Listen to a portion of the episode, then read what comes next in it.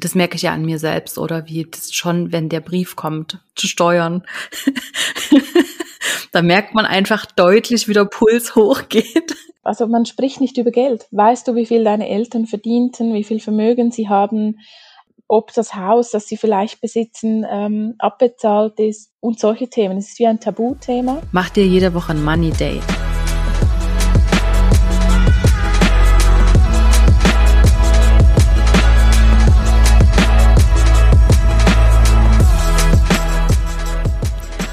Ist Fearless in Forward, der Podcast für mutige Unternehmerinnen, Selbstständige, Gründerinnen und all jene, die es werden wollen. Ich bin Isabel und ich freue mich, dass du auch wieder mit dabei bist. Es gibt so viele inspirierende Gründungsgeschichten da draußen, von denen wir alle etwas lernen können. Und wenn wir damit auch nur unser Bild etwas gerade rücken können, davon, wie Erfolg tatsächlich aussieht und wie viele verschiedene Wege eigentlich dorthin führen. Denn die Anzahl Follower auf Instagram sagt oft eben nichts darüber aus. Deshalb spreche ich hier mit den ganz unterschiedlichsten erfolgreichen Frauen über ihre eigene Reise zur Selbstständigkeit, wie sie den Sprung geschafft haben, was ihre eigene Vision ist und wie sie diese gefunden haben. Wir sprechen über Herausforderungen, über gute und schlechte Entscheidungen, über gute Strategien und übers Scheitern. Und natürlich geht es auch immer darum, wie man es schafft, selbst den Mut aufzubringen, dieses Herzensprojekt endlich anzugehen und es nicht immer weiter aufzuschieben. Jede Woche gibt es hier also wertvolle Tipps von tollen, inspirierenden Frauen, die das bereits geschafft haben, wovon du vielleicht noch träumst. Doch bei einer Sache sind wir uns bisher alle einig gewesen, nämlich dass es sich lohnt, mutig zu sein. Heute spreche ich mit Simona Reusser. Sie ist eine meiner 1 zu 1 Coaching-Kundinnen und wir arbeiten schon seit fast einem Jahr sehr eng zusammen. 2020 war für sie ein spannendes Jahr, denn sie hat mitten in einer globalen Pandemie ihren sicheren Job im Steueramt gekündigt und ein wirklich cooles Unternehmen gegründet. Mit Textcamp hilft Simona aktuellen und auch zukünftigen selbstständigen Frauen dabei, Eigenverantwortung zu übernehmen und Unabhängigkeit zu erreichen, indem sie ihre Finanz- und Steuerangelegenheiten endlich selbst in die Hand nehmen. Wir sprechen in diesem Gespräch über ihren Weg in die Selbstständigkeit, was Female Empowerment für sie bedeutet, warum Geldsache auch immer Mindset-Sache ist und darüber, welche Fehler sie als Steuerprofi immer wieder sieht und natürlich, wie man sie vermeiden kann.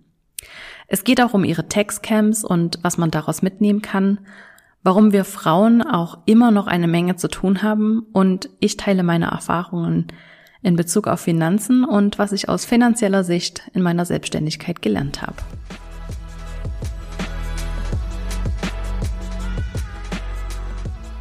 Simona, wie geht's dir heute? Mir geht es gut. Ich genieße die Sonne. Ich habe heute eben einen Make-up-freier Tag. Lazy Day am Frauentag sozusagen. Recht hast du, ja. Wir nehmen das heute am Frauentag auf. Es passt natürlich auch besonders gut zu unserem Thema. Und ich würde eigentlich auch direkt starten, Simona. Du bist Steuercoach für Frauen, kann man das so sagen? Oder würdest du dich anders bezeichnen? Nein, das passt eigentlich ganz gut. Für Frauen, für Selbstständige, genau. Mhm. Was genau machst du da? Ähm, ich habe in meiner Firma TaxCamp habe ich eine Coaching- oder Mentoring-Firma aufgebaut. Da geht es um das Thema Steuern und Finanzen. Ähm, ich helfe selbstständigen Frauen oder Frauen im Allgemeinen, ähm, ihre Finanzangelegenheiten selber in die Hand zu nehmen. Ähm, und meinen Tax-Camps führe ich so eins zu eins Mentoring oder Coaching-Sessions durch und bringe den Frauen bei, sich selber um die Finanzen und vor allem um die Steuern äh, kümmern zu können. Hm. Warum ist es so wichtig, dass sich Frauen selber um ihre Finanzen kümmern? Oh, wie viel Zeit haben wir? Du, wir haben 45 Minuten. Du kannst gern ausholen. Ähm, ich glaube, da gibt es verschiedene Bereiche. Also erstens das Thema Unabhängigkeit ist auch ein Thema, das mich selber sehr ähm, beschäftigt oder mir sehr wichtig ist. Ich glaube, ganz unabhängig vom Thema äh, Gleichberechtigung im Frauendingen ist es wichtig, dass man auch die Verantwortung für sich selber und eben auch die Finanzen übernimmt ähm, und sich darum kümmert. Wichtig ist es, weil man nie weiß, was die Zukunft bringt. Nicht, dass ich jetzt nur pessimistisch in die Zukunft blickte, aber ich denke, es ist immer gut, äh, wenn man weiß, wo man finanziell steht, wenn man alles selber ausfüllen kann. Äh, ob man das outsourced, irgendwann spielt keine Rolle, aber man muss wissen, was der Status quo ist und wie es funktioniert. Ich glaube, eine Abhängigkeit ist in den seltensten Fällen, ganz egal welches Thema, gut und bei den Finanzen kann das wirklich schlimm enden. Hm. Wie schätzt du denn aktuell so die Situation von Frauen ein? Also wie ist denn so der Stand? Warum gibt es dich überhaupt oder warum brauchen wir dich überhaupt? Mit deinem Business, natürlich brauchen wir dich, aber warum brauchen wir dein Business? Ähm, warum ist es noch wichtig im Jahr 2021? Eigentlich ist es wirklich traurig. Also es ist schön, dass mich und mein Business braucht, aber es ist traurig, finde ich persönlich, dass wir erst dort sind, wo wir sind. Ich habe lange Jahre in der Steuerberatung, aber auch bei den Steuerämtern gearbeitet und habe viel gesehen. Ähm, man sagt so ein schöner Schnitt durch die Schweizer Gesellschaft. Und wir sind noch nicht so weit. Also ich habe viele äh, Beziehungen gesehen oder Situationen bei Scheidungen, Trennungen, wo die Frau völlig aufgelöst ähm, angerufen hat und gesagt hat, mein Mann hat das erledigt, ich habe nur unterschrieben, ich weiß gar nicht, was ich machen muss, was bedeutet das für mich. Und das war nicht nur einmal und ich denke, genau aus diesem Grund müssen wir, gerade was die Finanzen angehen, ähm, ein Augenmerk drauf haben, dass wir endlich auch diesen Punkt angehen als Frauen. Bevor wir bei dem Thema weiterreden, und ich glaube, darüber haben wir noch ganz, ganz viel zu sprechen, erzähl uns doch mal ganz kurz, wieso dein Werdegang war. Du hast es eben schon angesprochen. Wie sah dein Werdegang, wie sah so dein Weg aus und wie genau bist du dort gelandet, wo du heute bist? Ich habe mal angefangen, also ich habe eine Ausbildung in der Schweiz, kann man eine Lehre absolvieren. Das habe ich bei einer Bank gemacht, einer amerikanischen Bank. Und dann irgendwie bin ich da hängen geblieben sagt man in der Schweiz, hängen geblieben, auf Hochdeutsch. ähm, es war ehrlich gesagt nicht, dass ich das total durchstrukturiert und äh, äh, keine Ahnung, so habe. Es war wirklich mehr von einem Punkt an den anderen und dann bin ich in die Vermögensverwaltung, äh, Private Banking, da habe ich gemerkt, dass das Banking wirklich nicht meins ist und bin dann so in den Treuhandbereich, Steuerberatung und irgendwie dann so hängen geblieben oder hängen geblieben. Wie, wie hast du das gemerkt, dass das, das Banking nicht deins ist? Woran hast du das festgemacht? Ich möchte jetzt nicht sagen, dass es alles das Gleiche ist. Banking gibt es natürlich auch verschiedene Abteilungen und Dienstleistungen. Aber ein Schlüsselerlebnis war im, im Private Banking, als ich Assistentin war, anfangs 20. Und es war eine, eine Privatbank in Zürich. Und da musste ich Kunden oder durfte ich Kunden abholen. Das waren sehr Vermögende und wir saßen oder standen in einem Lift und dann äh, brachte ich Kaffee. Und die Frau, lustigerweise, die Frau war so arrogant und hat dann gesagt, sie braucht noch ein äh, Taschentuch. Und also ich war eigentlich Mädchen für alles. Und in diesem Augenblick, als ich den zweiten Kaffee herausgelassen habe, wusste ich, das kann es nicht sein. Irgendwie dieses, es war mir zu oberflächlich ich kann es nicht sagen. Also ich glaube, es kommt auch immer darauf an, wo das ist, aber in diesem Moment ging mir wie ein Licht an und ich wusste, das ist nicht meine Berufung. Mhm. Und dann bist du ins Steueramt gewechselt oder gab es da noch Stationen dazwischen? Nein, ich war dann ähm, bei verschiedenen, oder ich war bei Treuhändern und kam dann in eine große Wirtschaftsprüfungsgesellschaft und habe dort auch Wirtschaftsprüfung gemacht. Das hat mir sehr gefallen, aber da wusste ich, irgendwie ist das immer so vergangenheitsbezogen, weil man die Bücher vom Vorjahr anschaut. Und ich mhm. wollte etwas machen, was ich bewirken kann mittels Beratung für die Zukunft. Und dann bin ich im gleichen Unternehmen, konnte ich ähm, in die Steuerberatung und das hat mir sehr gut gefallen. Aber wie es so ist in diesen Firmen, work hard, party hard. Mhm. Und irgendwann dachte ich mir, ah, das kann es irgendwie auch nicht sein, dieses 724 arbeiten äh, und bin dann ins Steueramt gewechselt, aber vor allem, weil ich wusste, dass ich immer wieder in die Beratung zurück möchte, aber damit ich den Kunden den besten äh, Input geben kann, auch alle Seiten sehen muss. Und dann war das Steueramt eigentlich die logische Konsequenz. Also du hast es ganz bewusst entschieden, zum Steueramt zu gehen. Also in Deutschland ist es das Finanzamt.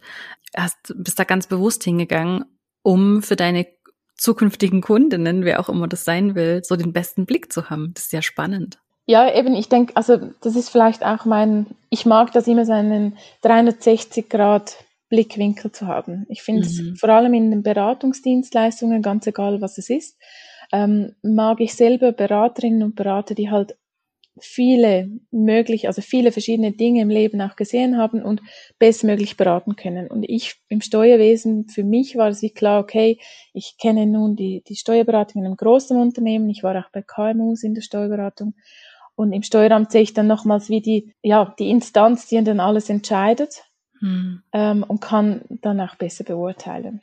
Mhm. Was war so, so in der Erinnerung, wie lange, wie lange warst du jetzt beim Steueramt? Sechs Jahre. Sechs Jahre. Mhm. Gab es für dich irgendwie so Highlights oder Besonderheiten, auf die du gerne zurückblickst oder so besondere Erinnerungen aus dieser Zeit? Ich glaube, dass das, das Positive, das mir wirklich geblieben ist, ist, dass es nicht so schlimm ist, ist wie man immer denkt, dass es ist. also es hat wirklich sehr coole Leute. Ähm, also ich muss sagen, ich war beim kantonalen Steueramt Zürich. Ich kann natürlich nicht für alle sprechen, aber es hat sehr, sehr coole Leute, es hat äh, gebildete Leute, es war, der Austausch war sehr spannend. Und man merkt halt schon, ich nenne das jetzt mal das Stammtischgeschwätz auch unter Beratern oder natürlich auch äh, Privatpersonen, das sind so die Mythen, die man sich erzählt und ja, der musste dies und das und jenes und wenn man dann dort ist, merkt man auch, dass halt gewisse Dinge einfach anders laufen und auch rechtlich gesehen laufen müssen. Ich finde, es eröffnet schon nochmal, es ist eine Horizonterweiterung, ganz klar. Mhm. Mm, und was ist so, was sind so Fehler, die du vielleicht in dieser Position gesehen hast, wo du sagst, hey, oder das, was dir die nötige Motivation auch gegeben hat, in die Selbstständigkeit zu gehen? Ich war, also ich muss sagen, ich war bei einem kantonalen Steueramt, habe dann gewechselt in ein städtisches Steueramt noch. Ähm, und dort war ich auch in der Leitung, also ich war Abteilungsleiterin. Ähm, und dort sieht man natürlich viel, auch wenn man in der Geschäftsleitung ist von so einem solchen Amt, ähm, hat man viel mit Menschen zu tun, mit Politik.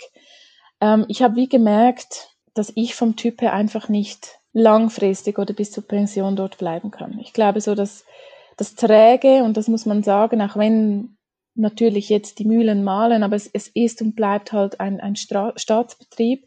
Ähm, es ist auch nicht so einfach, diese Strukturen zu ändern, auch aus politischer und finanzieller Sicht.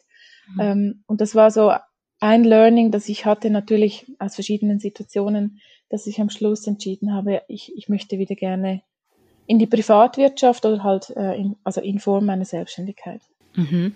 Was genau bedeutet für dich aus heutiger Sicht und vielleicht auch so ein bisschen auf Blick darauf, was du die letzten Jahre gesehen hast und erlebt hast, was genau bedeutet Female Empowerment für dich? Spannende Frage. für mich bedeutet es natürlich viel. Also ich, ich denke, einerseits ist es sicher in der Verantwortung von Unternehmen, ähm, dass die große Debatte Quoten ja, nein, also Frauen aktiv fördern, angehen, auch äh, in der Führung. Das kann ich jetzt auch aus Erfahrung sagen. Das ist natürlich ähm, gerade in der Finanzbranche nicht, nicht oft so, dass es äh, Abteilungsleiterinnen hat oder Leiterinnen in höheren Positionen, vor allem wenn das Thema Kinder dazukommt. Mhm. Ich finde aber auch, dass untereinander, also wir Frauen, dass wir da noch viel, viel machen müssen. Female Empowerment ist auch untereinander, ähm, dass wir unterstützen, dass wir nicht äh, dieses Konkurrenzdenken haben, dass wir aufmerksam machen, auch auf Unternehmerinnen, auf, auf andere gute Frauen, ähm, weil auch wir Frauen, das war meine Erfahrung, haben manchmal den Hang dazu, nicht immer unterstützend zu sein gegenseitig. Hm, absolut, ja. Ich glaube, das ist einfach noch so ein, so ein Überbleibsel aus, aus der Evolution, dass wir einfach in dieser Konkurrenzsituation sind und wir das nur schaffen, da rauszukommen, wenn wir uns bewusst damit beschäftigen. Und ich glaube, der Prozess, der hat eingesetzt vor einigen Jahrzehnten und der dauert immer noch an, ähm, das zu verstehen, dass wir eben keine Konkurrenz sind um potente Zeuger, sondern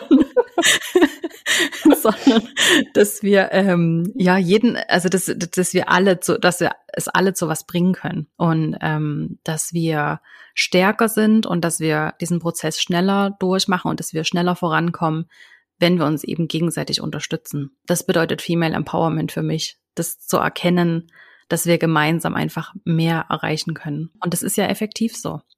Und ich glaube, das ist vielleicht auch einer der Gründe, warum du heute selbstständig bist, oder? Ja, ganz klar. Du hast es ja schon gesagt, dass diese Unabhängigkeit von Frauen dir sehr, sehr wichtig ist und dass das auch so ein bisschen deine Vision ist mit Textcamps. Worum genau geht es denn in diesen Textcamps? Also welche Themen werden da behandelt und ja, was sind so die Themen, die du da besprichst? Ich glaube, also das Ziel, ich denke, es ist einfach, wenn ich sage, was ist das Ziel oder was erreichst du, wenn du so ein Textcamp gemacht hast. Das Ziel ist es, dass du spürst, dass du einerseits an privaten Finanzen aufgeräumt hast, äh, und Hauptmerk natürlich äh, auf diese Steuererklärung, dass du auch die Sicherheit und das Selbstvertrauen hast, dass du das alleine managen kannst und dass du jetzt in Bezug auf Selbstständigkeit finanziell stark aufgestellt bist, falls du selbstständig werden möchtest oder das bereits bist. Ähm, was wir anschauen in diesem Camp ist sicher mal ganz grundsätzlich, wie ist deine Einstellung zu Geld, weil ich denke, da beginnt meistens schon das Thema Finanzen und Frauen. Hm, warum ist das auch so eine Einstellungssache? Warum ist das so wichtig? Das ist wie mit allem anderen, mit einem positiven Mindset. Also oftmals muss man sich fragen, oder wieso schaue ich beispielsweise meine Steuererklärung nie an? Oder wieso kümmere ich mich nicht um die Finanzen und in einem klassischen Familienmodell, wieso gebe ich das ab? Hm. Meistens meinem Mann oder Partner, was auch immer. Und das ist mal die erste Frage, wieso kommt es überhaupt so weit, dass du keinen Plan hast oder dich nicht so sicher fühlst oder das ein komisches Gefühl auslöst? Hm. Äh, und deswegen, bevor man da tief reingeht, schaue ich immer zuerst an, was hemmt dich überhaupt? Hm dass du das noch nicht gemacht hast. Und was glaubst du, was sind so die Gründe dafür? Ich glaube, hauptsächlich fängt es schon bei der Erziehung an. Ganz ehrlich, Schulbildung in der Schweiz, kein Thema sind die Finanzen. Oder nicht oft. Man berechnet, wie lange man zum Mond hat oder wie viele Röhren man braucht, bis ein blödes Gummischlauchboot aufgefüllt ist mit Wasser. Das braucht kein Mensch mehr. Aber niemand schaut mit dir Budgets an oder Steuererklärung.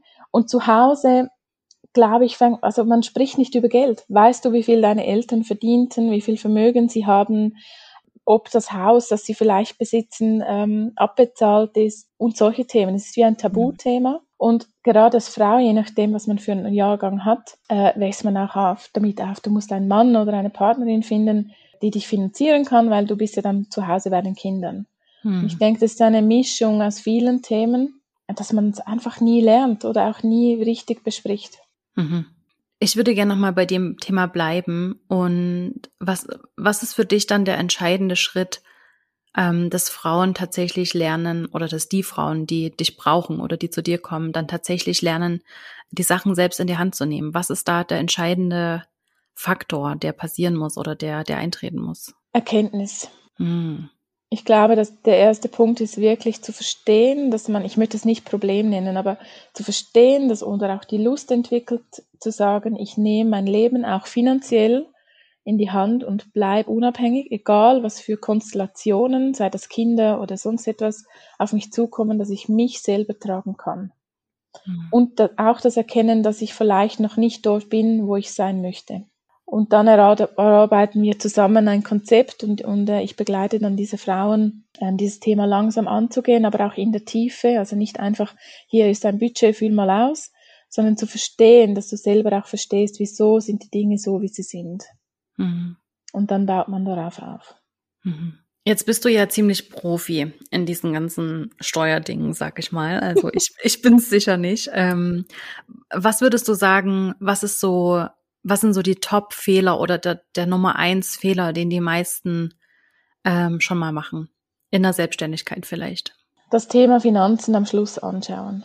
Mhm. Wenn man sich selbstständig macht, und das weiß ich jetzt selber auch äh, aus Erfahrung, da kommen hunderttausend Dinge auf dich zu, die du einerseits vielleicht nicht gedacht hast oder ganz sicher nicht dein Kernbusiness sind. Und dann strauchelst du zwischen Instagram-Post, einen schönen Feed und dann noch Interviews und ich weiß nicht was, Marketing. Brauchst du noch irgendwelche Webpages und so weiter. Und das Thema Finanzen ist oftmals, kommt das erst dann, wenn man möglicherweise die erste Rechnung ausstellt oder irgendwas bezahlen muss. Also es kommt irgendwie wie meistens zum zweiten, dritten oder vierten Schritt. Und ich glaube, es ist sehr sinnvoll, bevor man diesen Schritt überhaupt macht, das Thema anzuschauen weil gerade wenn man sich selbstständig macht und jetzt in der Schweiz gründet man oftmals eine Einzelfirma, spielt aber eigentlich nicht so eine Rolle, äh, wie die Rechtsform dann ist, einfach auch die privaten Finanzen zuerst anzuschauen. Wo stehe ich, wo muss ich oder will ich hin? Und dann sehen, was kostet mich das, was muss ich in, bei den Finanzen alles erledigen, dass mein Business auch gesund ist. Das ist einer der größten Fehler, glaube ich. Hm. Äh, Top 5, hast du gesagt. Also wir können gerne über die Top 5 reden, aber ähm, der größte Fehler interessiert mich natürlich am meisten. Was waren dann deine größten Learnings oder dein größter Fehler ähm, steuer- oder finanztechnisch bei deiner Selbstständigkeit, als du begonnen hast? Hm. Also, mh, hm, also für mich war das schon mal so eine, eine ganz spezielle Situation, ähm, weil ich ja in Deutschland aufgewachsen bin und da so meine Erfahrungen natürlich auch habe mit Steuersachen und Finanzen und dann sich in der, in der Schweiz selbstständig zu machen, das war für mich natürlich eine spezielle Situation, weil ich einfach vieles nicht wusste oder am Anfang zum Beispiel auch, als ich das erste Mal eine Steuererklärung machen musste in der Schweiz, ähm, bin ich voller Panik zum Steueramt und habe gesagt, ich weiß überhaupt nicht, was ich machen soll und ich habe total Angst davor. Und dann war da eben so eine nette an der, äh, am Schalter oder äh, äh, die ich da gefunden habe, so eine nette wie, das, wie du. Und die hat mich da eben total beruhigt und hat gesagt, jetzt machen Sie sich keine Sorgen, das ist alles nicht so schlimm. Ich weiß, in Deutschland ist es alles bisschen strenger, hier sind wir eben so ein bisschen entspannter. Also das war für mich schon mal so das erste Learning, was ich hatte, ähm, dass ich das alles ein kleines bisschen entspannter nehmen darf, weil ja in Deutschland hört man da wirklich die wildesten Geschichten, dass Menschen ins Gefängnis müssen und ach, wirklich viel Geld zurückzahlen müssen dann plötzlich. Und ähm, davor hatte ich natürlich sehr, sehr Angst. Und ähm, dann auch das Learning, also ich habe mir ziemlich früh einen, einen Treuhänder genommen, also direkt in meinem ersten Businessjahr, weil ich einfach auch so Angst davor hatte, dass ich irgendwas falsch mache, dass irgendwas von, dass ich von Anfang an irgendwas komplett in den Sand setze und dass es einfach schief geht. Und das war einfach super speziell, ähm, weil der hat ähm, von dem, was ich mache, null Ahnung. Also der weiß nicht, was ein Online-Business ist und der kennt sich auch mit PayPal und Online-Zahlungen einfach nicht so richtig aus. Aber was ich sehr, sehr süß finde, trotz allem, ist, dass er sich sehr dafür interessiert und dass er sich das dann halt trotzdem alles anliest und es für mich alles macht. Aber ja, was ich mir was, was wahrscheinlich so ein bisschen ein Fehler war, ich hätte mir lieber jemanden suchen sollen, der da eine Affinität hat, ähm, der sich mit kreativen Online-Businesses einfach auskennt und mich da einfach besser unterstützen kann, weil so musste ich ihm halt ganz viel erklären, wie das jetzt ist mit Kreditkartenzahlungen annehmen und das, also ich weiß nicht, ob das wirklich ein Fehler war, aber das war sicher so ein Learning, was ich halt so ein bisschen verpasst habe im ersten Moment. Und tatsächlich das Thema Money Mindset. Das habe ich viel zu spät erkannt, also viel zu spät nicht, aber das habe ich recht spät erkannt, dass das einfach ein ganz, ganz wichtiger Faktor ist, äh, wenn es um das Thema Finanzen geht und dass es eben nicht nur darum geht, ein Excel, eine Excel-Tabelle zu haben mit Einnahmen und Ausgaben, sondern dass man vor allem an der eigenen Einstellung arbeiten muss, wie man dazu steht und wie man den eigenen Selbstwert definiert. Weil wenn man einfach mit Freunden und Familie darüber redet, was man für die eigene Dienstleistung verlangt, dann hört man oft, oh wow, das ist aber ganz schön viel Geld. Aber die sehen natürlich nicht, was dahinter steckt, wie viel Arbeit ich da investiere, was ich vielleicht auch an Ausgaben habe dafür. Und einfach auch die Erkenntnis, dass eben meine Freunde und meine Familie nicht meine Zielgruppe sind. Also die dürfen das auch komplett überrissen und viel zu teuer finden. Die müssen es nämlich auch nicht zahlen. Also das waren, glaube ich, so zwei Dinge, äh, die für mich tatsächlich so ein Learning waren. Ich würde jetzt nicht unbedingt sagen, dass es Fehler sind, aber ich denke, es ist nicht zu früh, sich mit dem Thema Money Mindset auch auseinanderzusetzen. Und das hast du ja gesagt, das ist in deiner mhm. Arbeit auch Thema. Und hat sich jetzt dein Verhältnis oder deine Einstellung zu Steuern verändert durch die Arbeit oder sagst du, das ist einfach immer noch etwas, das nicht mein Thema ist? ähm, also ganz ehrlich, das Thema Finanzen wird nie mein Thema werden. Also ich nein, sag niemals nie, aber ich habe einfach so ein bisschen so eine On-Off-Beziehung immer gehabt mit Finanzen oder mit, mit, ja, mit Finanzen und mit Mathematik schon in der Schule. Es war immer so, ähm, ich habe es lange nicht gut gekonnt und dann habe ich entschieden, doch, ich möchte jetzt gern können und lieben lernen. Und dann habe ich auch ein sehr, sehr gutes Mathe-Abi geschrieben, aber ähm, das war immer so ein Auf und Ab eigentlich. Und ich, ich bin heute absolut fein damit, dass das so ist. Ich muss dieses Thema nicht abgöttisch lieben, aber jeder glaube ich, kann einen Weg finden, damit umzugehen und dass es eben nicht hinten runterfällt. Mhm. Beantwortet das so ein bisschen deine Frage? Ja, ich finde es extrem spannend, weil ich frage das auch alle meine Kundinnen und ich finde es immer sehr spannend auch, oder ich frage mich oft, wieso ist es so, dass die meisten Frauen mit diesem Thema Mühe haben und bei den Männern mhm. ist es wirklich viel, viel weniger, auch wenn es um die Preisgestaltung des Produkts geht dann sind die Frauen eher die, die sagen, ja, okay, ich mache es für 100 Franken weniger, weil Hauptsache habe ich den Kunden und dann mhm. man total frustriert, weil man hat die Arbeit und so weiter. Das finde ich, ich, Ich frage mich wirklich, woran das es liegt, ob das mit, mit der Erziehung zu tun hat oder in der Schule, wie du jetzt auch gesagt mhm. hast. Ja. Ich glaube, da spielen ganz, ganz viele Faktoren rein und das ist so ein bisschen die Huhn- oder Ei-Frage, was davon jetzt tatsächlich zuerst da war. Ich glaube, dass das heute so ein Geflecht ist aus Gründen und Faktoren. Also da spielt sicher rein, wie wir als Frauen einfach, wie die Kommunikation mit uns Frauen einfach schon immer war, wie wir aufgewachsen sind, ähm, was wir für Vorbilder hatten. Also ich, speziell in meiner Familie war es so, dass tatsächlich meine Mama unsere Finanzen gemanagt hat, aber das lag eben auch daran, dass sie schon immer, seit ich sie kenne oder seit ich mich erinnern kann, ähm, mit, mit Steuern zu tun hatte. Aber ich kenne das ganz viel von Freundinnen, wo halt einfach der Vater die, das, das Ganze in der Hand hatte und die Mama so eine Art Taschengeld bekommen hat jede Woche. Also wenn du natürlich als Frau tatsächlich immer noch ein Taschengeld bekommst, dann hast du vielleicht auch immer noch ein Mindset wie ein Kind, was mhm. das Taschengeld halt einfach ausgibt und nicht darüber nachdenkt, wo es herkommt oder wie man es investieren könnte oder ja, was man damit anstellt. Also das ist, glaube ich, mal so das eine. Und das andere ist, dass wir als Frauen halt, glaube ich, immer noch oder die, die meisten ein ganz, ganz starkes Bedürfnis haben, diese Anerkennung zu, zu haben oder Teil einer Gruppe zu sein und nicht ausgestoßen zu werden. Und sich anzupassen ist da halt einfach die beste Strategie. Und ich glaube, das ist uns einfach noch wirklich ganz tief in, unseren, in unserer DNA verankert, dass wir immer noch dieses Bedürfnis haben oder diese Angewohnheit haben, uns anzupassen und ja nicht anzuecken. Ich meine, das wird uns als Kindern gesagt und ich glaube auch, dass das noch länger zurückliegt, also dass das wirklich in unserer DNA verankert ist. Und deswegen vermeiden wir natürlich so eine negativen Themen, negativ wieder im Anführungsstrichen, aber auch dieses äh, dieses dieses Selbstverantwortung zu übernehmen, weil damit könnte man ja dann damit könnte man ja dann anecken oder damit könnte man ja andere verletzen oder nicht mehr so beliebt sein. Und mhm. wenn man mhm. natürlich lieb und nett und freundlich bleibt und sich klein hält, dann kann das halt einfach nicht passieren. Also es passiert natürlich trotzdem, aber man, wir haben so das Gefühl, dass es dann nicht passieren kann. Ja, klar, wenn du natürlich tiefe Preise verlangst, dann bist du klein und nett und bescheiden. Und wenn du sagst, nein, ich bin das wert, dann hast du natürlich, unter Umständen kannst du in der mhm. Gesellschaft dann andenken, ja. Was bedeutet es denn für dich, ein gesundes Business zu haben? Also was genau heißt das?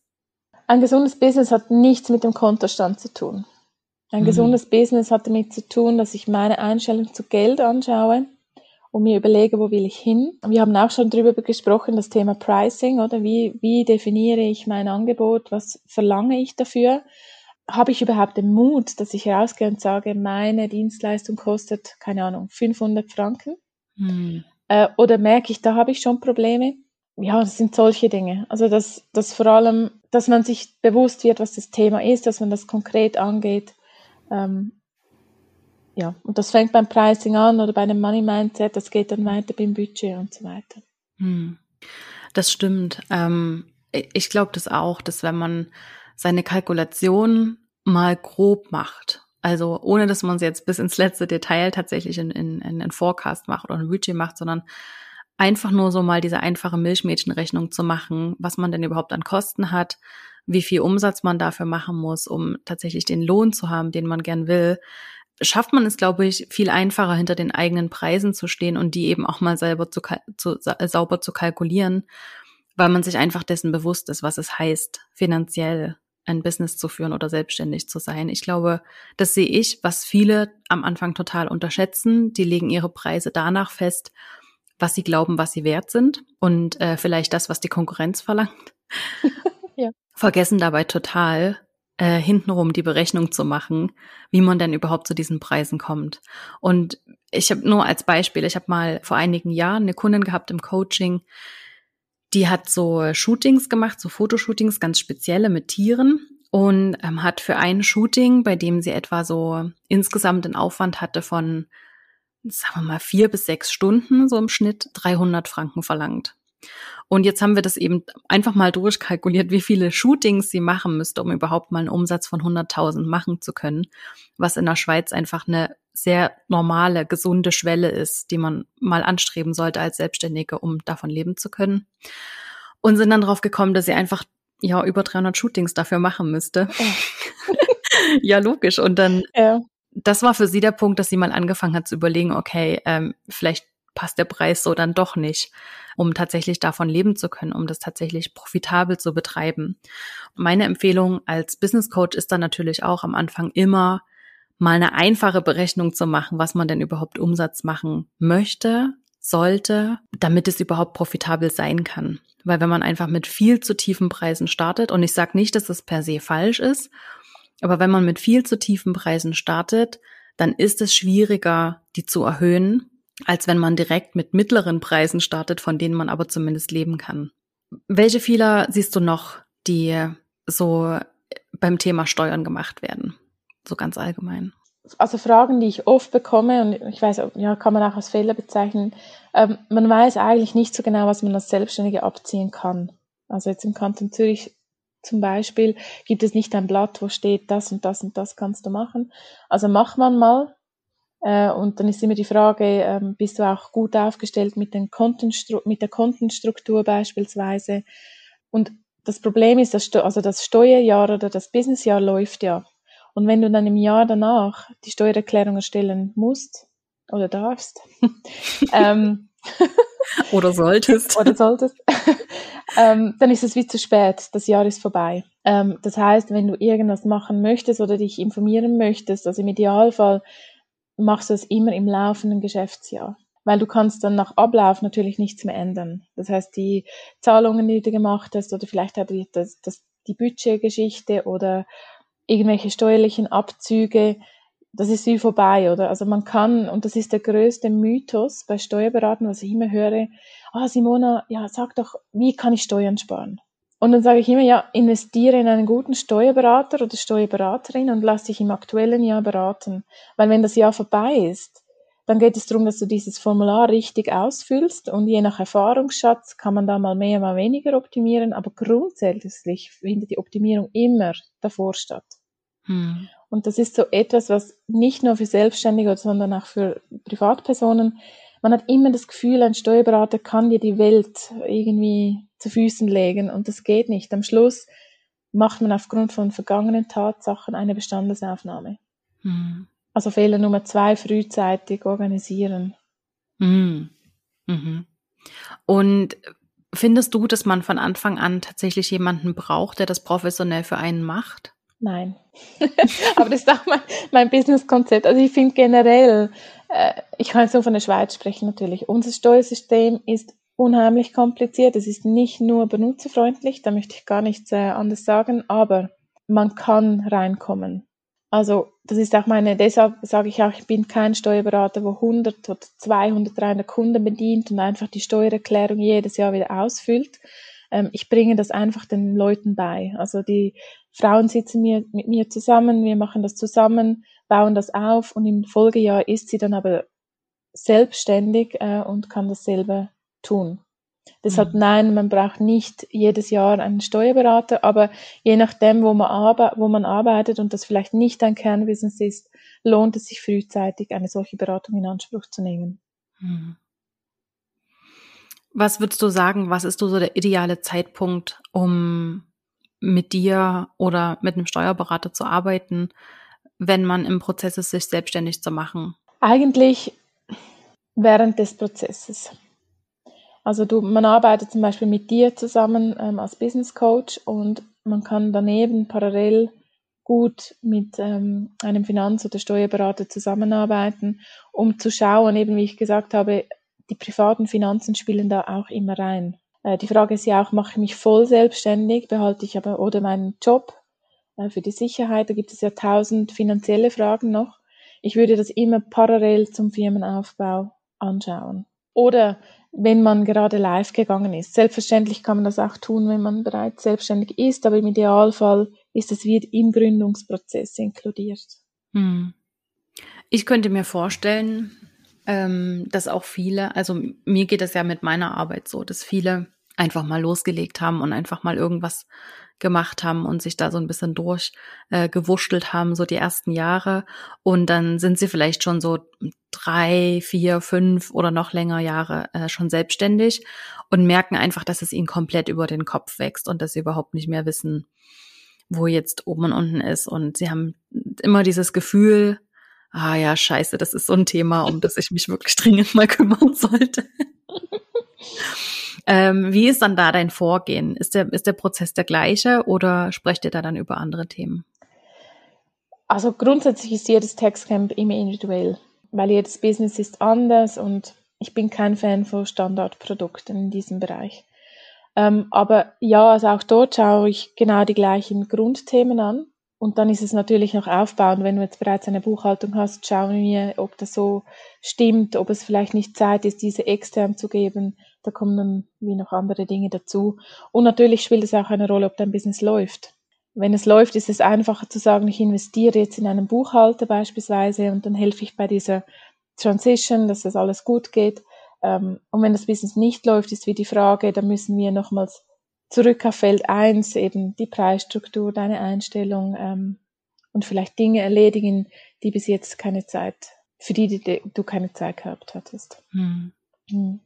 Was wäre so dein Nummer eins Tipp, den du gern allen selbstständigen Frauen mitgeben würdest, wenn es um das Thema Finanzen geht? Wow. von, von all ja. den Tipps. ähm, ich habe letzthin, das ist nicht mein Quote, aber ich habe das letzthin gehört und ich glaube, das, das hat mich irgendwie beeindruckt, ähm, weil es ein gutes Gefühl gibt. Ich würde mir für alle Frauen würde ich mir sagen, Finanzzeit ist Me-Time. Also sie versucht das Thema Finanzen und vor allem Steuern ist jetzt nicht, ich bin keine Hochzeitsplanerin und alle sind total happy. Grundsätzlich kommt man mit einer etwas ablehnenden Haltung oder mhm. dass man irgendwie das so manifestiert, dass es eine tolle Sache ist. Und dass wenn ich Steuern zahlen kann, heißt es ja, ich bin erfolgreich. Also, und deshalb ist wirklich das nicht als Feind anzuschauen, sondern zu sagen, Money Time ist Me Time. Mhm. Also ich nehme mir Zeit, meine Rechnungen zu schreiben, Rechnungen zu bezahlen, lasse gute Musik laufen, mache das an einem schönen Ort und das ist wie so eine, ich zelebriere das. Mhm. Ähm, es gäbe natürlich 100 Tipps für Selbstständige, aber ich glaube, es fängt immer bei den kleinen Dingen an, dass ich nicht gestresst meine Rechnungen zahle oder ja, dass es wie so mein Wellness, Finance Wellness Tag gibt und am Ende des Tages gönne ich mir was Feines. Mhm. Finde ich super. Ich habe das eben von meiner Mentorin, von der Denise Duffield Thomas, ähm, die sich ja auch ganz äh, fast ausschließlich mit Money Mindset beschäftigt. Ähm, die hat den Tipp eben auch irgendwann mal gegeben, zu sagen, mach dir jede Woche ein Money Date und ähm, zelebriere das wirklich als Date mit dir selbst und kümmere dich um deine Finanzen. Eben schreib Rechnungen, äh, bezahl Rechnungen, date deine Excel-Tabellen ab, in denen du deine Umsätze einträgst oder was auch immer, um das wirklich jede Woche anzugucken und jede Woche da einen festen Termin zu haben. Und ich glaube, wenn man das schafft, das wieder positiv zu besetzen, dann ist es einfach Empowerment auf einer ganz anderen Stufe, weil dann ist es eben wirklich Hilfe zur Selbsthilfe und nicht einfach nur was, was jetzt die Simona gesagt hat, was ich wieder machen soll und dann trage ich mir das in den Kalender ein und es nervt mich aber jedes Mal, sondern vielleicht schafft man es damit tatsächlich, das äh, langfristig eben auch in den Alltag zu integrieren. Und das, ich, ich glaube, das ist echtes Empowerment, oder? Wenn, ja. wenn du denen helfen kannst, dass sie sich in Zukunft selbst helfen können. Und ich finde das so, so wichtig, weil ich sehe das, oder ich habe das in der Beratung früher gesehen, da kommt man einmal zu, im Jahr, geht man zum Steuerberater oder zum Buchhalter, dann artet das Ganze in Stress aus, einen Tag davor, weil man hat nichts gemacht und alles ist auf einer Beige, äh, Beige, ist das Hochdeutsch Beige? auf einer Bieg. Und dann ist man total gestresst, dann gibt man das ab und denkt, oh Gott sei Dank, erst nächstes Jahr. Und wenn ich für diese Money-Tax-Geschichte fixe Zeiten, das ist meiner Meinung nach egal, ob das wöchentlich, all zwei Wochen oder so ist, es sind sehr individuell einrichtet, und man das wirklich zelebriert, dann ist es wie Skifahren oder Velofahren, Fahrradfahren. Man lernt das und man kommt nie mehr aus dem Rhythmus. Und hm. das ist das Thema mit der Gewohnheit. Je mehr ich das mache, je öfter, desto normaler wird es. Und das ist dann nicht das einmal im Jahr bekomme ich dieses Gouvert, diesen Umschlag und drehe fast durch. Mhm. Und deshalb finde ich das unheimlich wichtig, dass man sich mit diesen Themen äh, auseinandersetzt. Das stimmt. Ich glaube, dass das Thema einfach insgesamt noch sehr, sehr negativ besetzt ist. Das merke ich ja an mir selbst oder wie das schon, wenn der Brief kommt, zu steuern. da merkt man einfach deutlich, wie der Puls hochgeht. Obwohl man noch gar nicht weiß, was drin steht. Und in den meisten Fällen ist zumindest war es in den letzten Jahren so, war es einfach nur, hier ist eine Info oder jetzt ist wieder Zeit. Also es muss ja überhaupt nichts Schlimmes sein. Aber vielleicht bin ich da auch so ein bisschen ein gebranntes Kind, weil meine Mama in Deutschland beim Finanzamt arbeitet. Und in Deutschland ist das Thema Finanzen vielleicht so aus meiner Perspektive doch noch ein kleines bisschen was anderes, weil es ein bisschen strenger ist. Und man hat einfach sehr, sehr kürzere Fristen. Die werden sehr, sehr streng genommen von wegen hier dreimal Frist verlängern, um Steuererklärung einzugeben. Das ist da halt nicht so. da haben wir es in der Schweiz, glaube ich, so ein bisschen besser, aber das verleitet natürlich auch dazu, es lo noch lockerer zu nehmen, als es eh schon ist. Und nichtsdestotrotz äh, würde ich jetzt nicht sagen, dass das eine besser oder schlechter ist, aber ähm, ich, ja, ich glaube, das ist einfach noch so, so eine negative Grundstimmung mit sich bringt, dieses ganze Thema. Und ich merke ja selber in meiner Arbeit, wie viele einfach dieses Thema vermeiden. Und das zeigt mir einfach, dass es negativ besetzt ist, weil das ist ganz natürlich, dass wir negative oder schwierige, herausfordernde Dinge gern vermeiden wollen. Ist auch natürlich. Und ich sage nicht, dass ich mich jedes Mal freue, wenn ich, äh, keine Ahnung, ein Kuvert erhalte oder einen Umschlag. Nicht? Nee. Aber, aber ich finde es hat so wie, also lustig fände ich auch mal die Analyse vom Branding, oder? Das Steueramt hat in dem Sinne auch, jedes Steueramt hat ein äh, Logo und eigentlich ist es noch krass, ganz egal, wie du das auswählst, es ist immer irgendwie negativ behaftet. das ist eigentlich spannend. Ähm, nein, ich, also ich bin auch nicht die, die mit dem Zeigfilm rumgeht und sagt, äh, du musst dies und das machen und man braucht Geld für dies und das. Ich finde einfach, die Erkenntnis im Leben für viele Dinge ist die wichtigste Form. Selbst wenn du total überschuldet bist, die Erkenntnis, dass du etwas machen musst oder möchtest oder solltest, ist eigentlich der Schritt eins. Und das ist schon ein Grund zu feiern. Hm. Also deshalb finde ich auch jetzt bei mir mit diesem Textcamp, da geht es nicht darum, eine Bestandesaufnahme zu machen und sich dann schlecht zu fühlen, weil man das mal schwarz auf weiß sieht und nach Hause geht, sondern dass man wie sagt, und jetzt ist es der erste Schritt und wenn ich durch bin, dann geht es mir besser. Hm. Mhm. Ja, ich finde das ziemlich spannend. Ich glaube, das ist auch so energietechnisch ähm, sehr, sehr gut, das so an oder das so zu machen. Oder ich glaube, das ist einfach der richtige Weg, das so zu machen ähm, und das so anzugehen, weil das hat einfach eine Macht, das hat einfach eine Ausstrahlung, wenn man selber die Dinge in die Hand nimmt, wenn man Selbstverantwortung übernimmt. Ich glaube, man strahlt es einfach ganz anders aus. Und das nicht nur im Thema, nicht nur im Bereich Finanzen, sondern auf der ganzen Linie. Man ist einfach selbstsicherer, man vertraut sich mehr, man kennt sich besser. Das strahlt man nach außen aus. Äh, das strahlt man nach außen aus, ja. Und das spüren andere natürlich.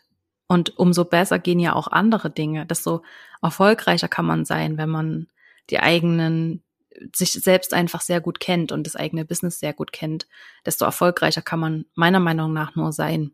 Deshalb ich sehe da Vorteile auf in ganz, ganz vielen Punkten, warum das wichtig ist, das anzugehen. Was glaubst du denn, was so ähm, langfristig noch der Effekt ist von deinen Kundinnen, die bei dir im Textcamp waren? Also einerseits ist es sicher Wissensaufbau, was mhm. immer langfristig ist. Ähm, es ist ja nicht so, dass dann einmal gemacht und, und man sieht sich oder hört sich nie mehr. Es ist dann wie ein Sparing-Partner in Finanzen. Ich glaube, es hat wirklich damit zu tun, wenn ich sehe, es nützt nichts, mich jedes Jahr aufzuregen oder mich schlecht zu fühlen, ist es wie verschwendete Energie, weil sie nicht nachhaltig ist. Also diese schlechte Energie, die ich verbrauche für ein Logo vom Steueramt oder die Buchhaltung oder das Pricing-Thema, ähm, das kommt jedes Jahr oder jedes Mal, wenn dir ein Kunde sagt, du bist zu teuer, das buche ich nicht. Und es ist wie verpuffte Energie, weil es nicht zu einer nachhaltigen Lösung äh, bringt. Und wenn du dieses, also ich sage es mal generell, so eine Beratung machst oder so ein, ein Mentoring, dann gehst du das Problem an der Wurzel an und nachhaltig oder langfristig hast du einen guten Boden. Ob du das dann extern gibst oder nicht, spielt wirklich keine Rolle, wenn, wenn das Business wächst. Aber du hast wie einen Grundsatz oder so einen, äh, wie sagen wir denn, einen guten Boden, um dein Business darauf wachsen zu lassen. Hm. Und du hast auch Energie für dein Kernbusiness und nicht für dieses ganze administrative, finanzielle Thema. Mhm. Simona, gibt's noch was, was du gerne mit uns teilen möchtest, was du sagst, das musst du unbedingt noch loswerden in diesem Gespräch? Was mir wirklich am Herzen liegt, ist, und da spreche ich eben Frauen an, kümmert euch drum. Das ist jetzt vielleicht eine Wiederholung, aber ich habe das so oft gesehen, dass Frauen teilweise die Post gar nicht aufmachen, weil das der Partner macht. Ähm, oder man bekommt Kinder und sagt dann, ja gut, jetzt arbeite ich nicht mehr, ich verlasse mich 100% auf den Partner.